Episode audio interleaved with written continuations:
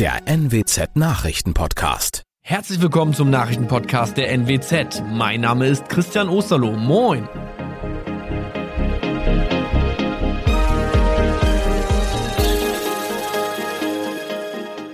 Und das sind die Themen des Tages. VfB Oldenburg reicht Lizenzunterlagen beim DFB ein. Tankrabatt startet mit unterschiedlichen Preisen. Und Fosenjad Emden GmbH meldet Insolvenz an. Der VfB Oldenburg hat die noch erforderlichen Unterlagen zum Drittliga-Lizenzantrag fristgerecht beim DFB eingereicht. Eine zentrale Auflage des DFB war, ein Ausweichstadion für das Marschwegstadion zu nennen, weil dieses den Anforderungen des DFB für die dritte Liga nicht genügt. Unter anderem fehlen Flutlicht und eine Rasenheizung. Welches Stadion der VfB Oldenburg dem DFB nun genannt hat, teilte der Club aber noch nicht mit. Der Fokus gelte jetzt allein dem Relegationsrückspiel gegen den BFC Dynamo aus Berlin am Samstagnachmittag. Die Partie ist mit 12.000 verkauften Tickets ausverkauft. Das Hinspiel hatte der VfB Oldenburg am vergangenen Wochenende in Berlin mit 2 zu 0 gewonnen. Die Oldenburger gehen somit mit einem klaren Vorteil in das Entscheidungsspiel um den Aufstieg in die dritte Liga.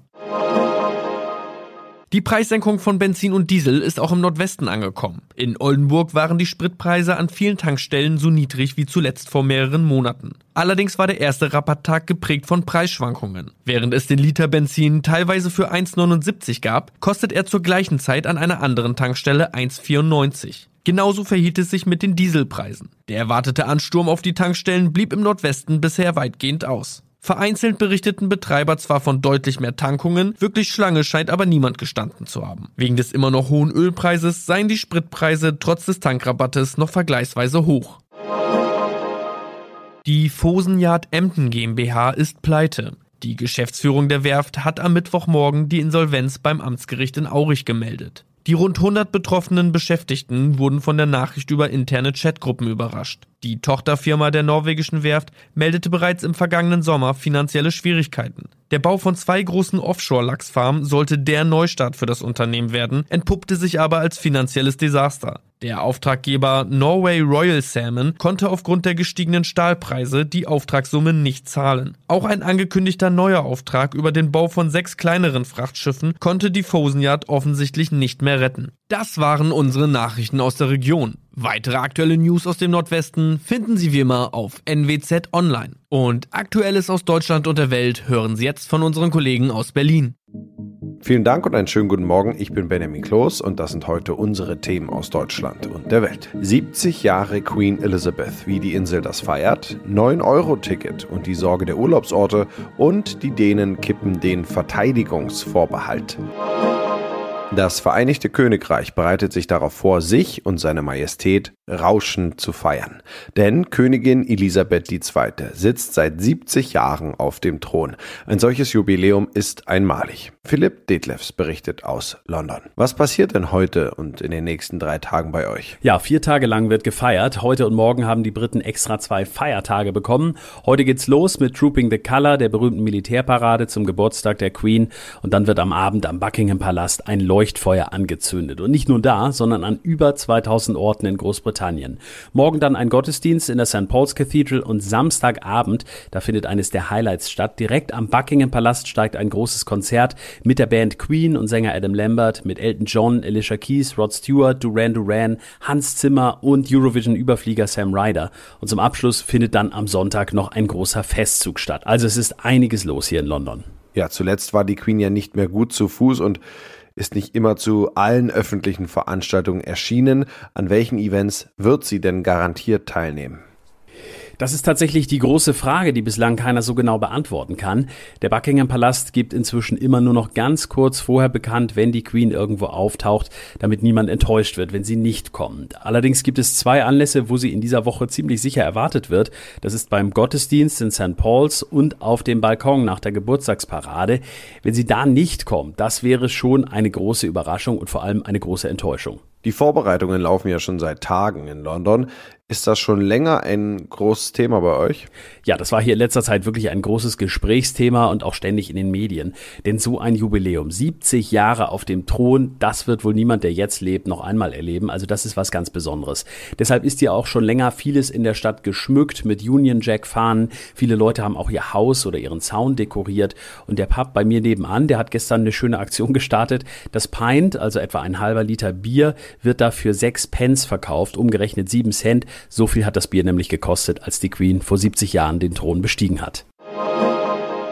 Nie war das Fahren im Nahverkehr so günstig wie jetzt. Millionen von Menschen haben das 9-Euro-Aktionsticket gekauft.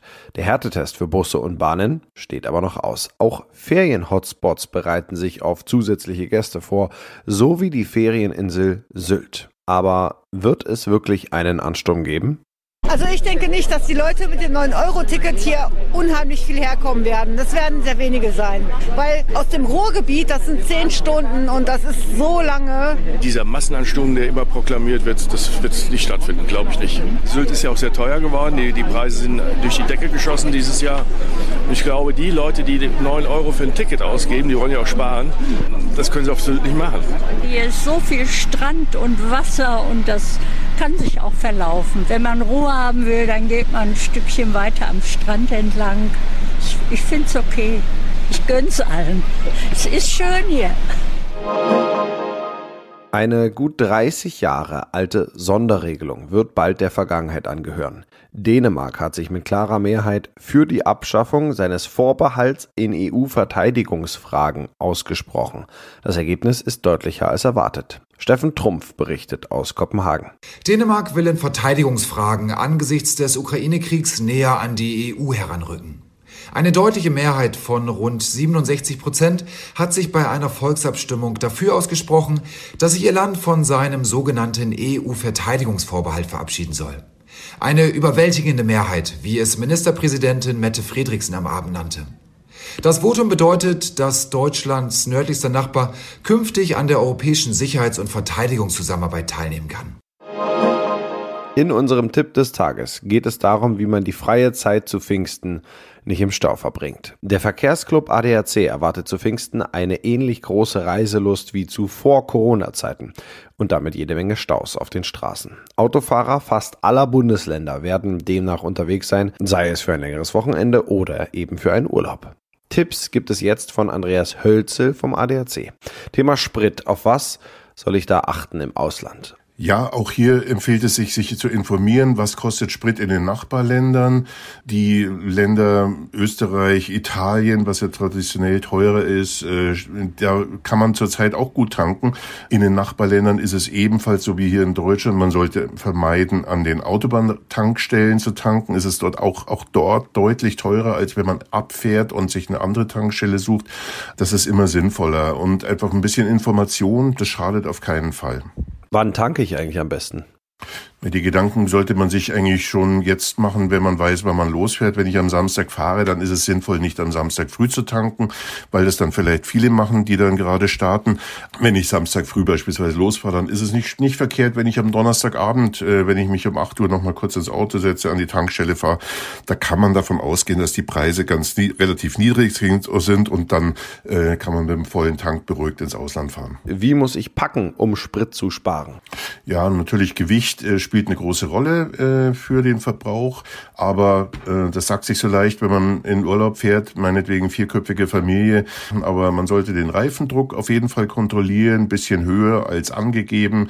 Das hilft ein bisschen. Ansonsten, also es ist immer sinnvoll, im Verkehr mitzuschwimmen, auf der Autobahn auch nicht zu schnell zu fahren. Äh, es gibt eine gemütliche Reisegeschwindigkeit 120, 130.